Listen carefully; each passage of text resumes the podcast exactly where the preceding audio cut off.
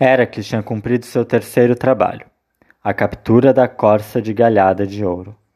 Mas Eristeu disse: Isso foi realmente fácil demais. O próximo trabalho será muito mais difícil. É capturar o grande javari selvagem, que também é sagrado para Artemis. No caminho para a fronteira de Erimanto, onde vivia o javali, Heracles chegou a um grande rio. Nas suas margens moravam seres estranhos, chamados centauros, que eram metade humano, metade cavalo. Da cabeça até os quadris eram como homens, dos quadris para baixo tinham corpo e pernas de cavalo. Um dos centauros, Folo, convidou Heracles para passar a noite na caverna onde ele morava. Folo preparou uma farta refeição para seu hóspede e até ofereceu um vinho especial, que ele havia guardado para o dia em que Heracles viesse. O vinho tinha um cheiro doce forte, e os outros centauros, que gostavam muito de vinho, farejaram e disseram: Está acontecendo alguma coisa especial e queremos também tomar parte.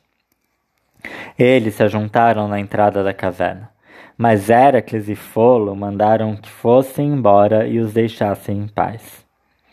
Isso provocou a zanga dos centauros, e eles pegaram pedras e troncos de árvores e jogaram em Heracles. Este ficou furioso e, pegando seu arco, atirou uma flecha num dos centauros. Os outros, muito assustados, saíram galopando à procura de Quiron, um sábio centauro que era seu rei. Mas Heracles, num de seus ataques de violência, saiu atrás dele e, quando os viu em volta de Quiron, lançou outra flecha que atingiu o sábio centauro.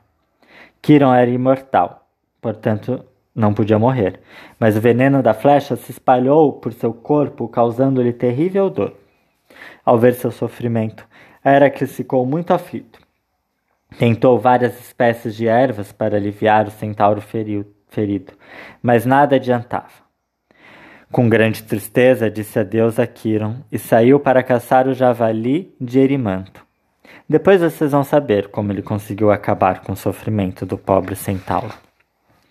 Heracles encontrou um enorme javali no fundo da floresta e, dando gritos bem altos, fez com que ele saísse da mata espessa. O javali subiu correndo a montanha com Heracles atrás. Sempre que ele queria tentar descer, Heracles o cercava. A sua única possibilidade de fuga era subir cada vez mais alto, ao chegar nos picos nevados, o javali se enfiou no monte de neve e não conseguiu ir para frente nem para trás. Heracles amarrou com uma corda o javali que grunhia, pendurou nos ombros, desceu a montanha. Mas, ao chegar a Micenas, não teve notícia das ordens do rei e então resolveu entrar no palácio. Quando Eristeu viu a enorme fera grunhindo e seus olhos vermelhos de fúria, ficou tão apavorado que correu para a adega do porão e se escondeu num barril de vinho. Heracles, depois que se divertiu com isso, levou o javali a um templo e o deixou com os sacerdotes. O rei Eristeu ficou furioso. Todos ficaram sabendo que ele se escondeu num barril por causa do javali de Erimanto e riram-se dele.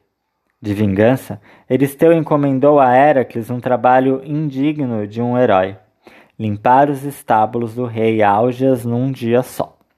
O rei Álgias tinha um grande número de vacas.